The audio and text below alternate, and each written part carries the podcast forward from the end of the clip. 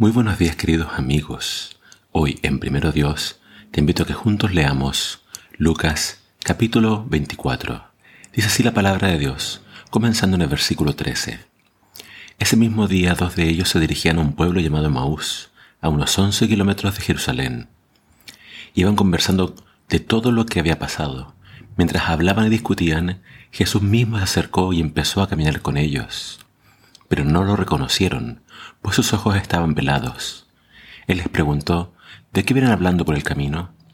Se detuvieron. Tenían los rostros embargados de tristeza. Uno de ellos, llamado Cleofas, le dijo, ¿Eres tú el único que ha estado en Jerusalén y nos ha enterado de lo que ha pasado estos días? Él les preguntó, ¿qué ha pasado? Ellos respondieron, lo de Jesús de Nazaret. Era un profeta poderoso en lo que hacía y decía ante Dios y ante la gente los jefes de los sacerdotes y nuestros gobernantes lo entregaron para que lo condenaran a muerte y lo crucificaran. Sin embargo, nosotros teníamos la esperanza de que Él sería el libertador de Israel. Pero ya hace tres días que sucedió todo esto. Esta mañana, algunas de las mujeres de entre nosotros nos dejaron asombrados. Muy temprano fueron al sepulcro, pero no encontraron su cuerpo. Cuando volvieron nos contaron que unos ángeles se les habían aparecido y les habían dicho que Él está vivo. Algunos de nuestros compañeros fueron al sepulcro y lo encontraron tal como las mujeres habían explicado, pero a Él no lo vieron. Él les dijo, qué torpes son ustedes, qué corazón tan lento tienen para creer todo lo que los profetas dijeron. ¿Acaso no saben que el Cristo tenía que sufrir estas cosas antes de entrar en su gloria? Entonces les explicó todo lo que las escrituras dicen acerca de él, comenzando por Moisés y siguiendo por todos los profetas. Cuando ellos estaban cerca del pueblo donde iban, Jesús hizo como que seguía su camino.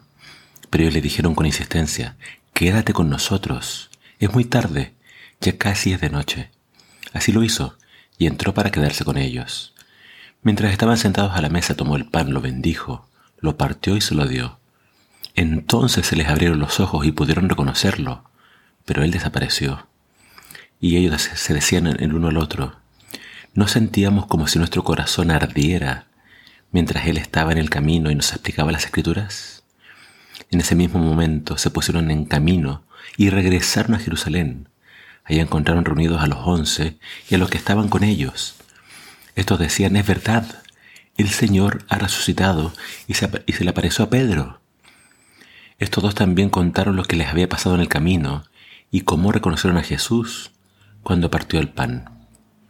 Ellos todavía estaban hablando cuando Jesús mismo se puso en medio de ellos y les dijo, pasa ustedes. Todos se llenaron de terror, pues creyeron que lo que veían era un espíritu. Él les preguntó, ¿por qué están tan asustados? ¿Por qué tienen tantas dudas? Miren mis manos y mis pies, soy yo.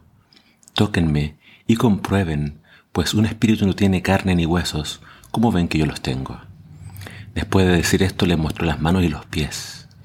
Como ellos estaban alegres y asustados, no lo podían creer. Se les preguntó, ¿tienen algo de comer? Le dieron un pedazo de pescado asado, y él lo tomó y se lo comió mientras todos lo veían. Luego les dijo, recuerden que cuando todavía yo estaba con ustedes, les decía que tenía que cumplirse todo lo que está escrito de mí en la ley de Moisés, en los profetas y en los salmos. Entonces les abrió el entendimiento para que pudieran comprender las escrituras.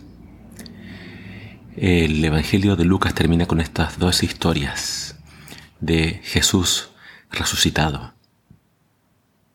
Primero, eh, eh, la Biblia nos habla del encuentro de Jesús con las mujeres, pero dice que cuando las mujeres cuentan su testimonio, para los discípulos era locura.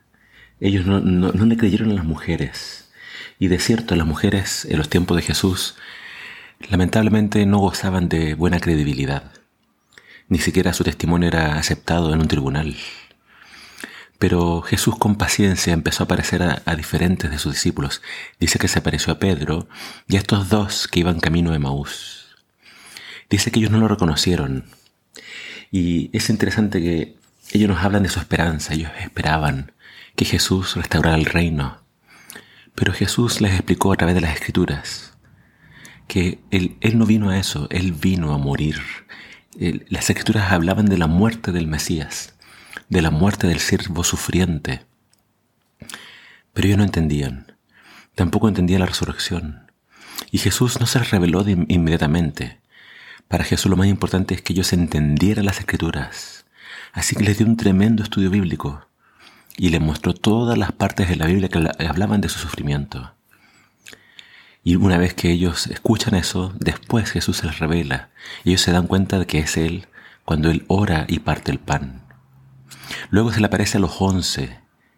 Eh, ellos estaban encerrados por miedo de lo que podía pasar y tampoco estaban seguros de que era Él, pensaban que era un espíritu y Jesús come delante de ellos para que finalmente entiendan de que es Él mismo en persona, en carne propia, quien había resucitado. También a los once les hace un estudio bíblico, les muestra lo que tenía que pasar con Él en Moisés, en los salmos y en los profetas. Y entonces ellos creen y se dan cuenta que es Él. Y a continuación les da la misión que tienen que cumplir, que es ir a predicar a todas las tribus, a todas las naciones, estas buenas nuevas del perdón de los pecados en su nombre. Lucas termina mostrándonos todas las historias, porque esta historia de Emaús salió brevemente en Marcos, pero Lucas se encargó de, de investigar, de entrevistar y contarnos cómo fue ese encuentro. La pregunta es, ¿tú ya tuviste un encuentro con Jesús? ¿Has creído todo lo que dice las escrituras acerca de Él?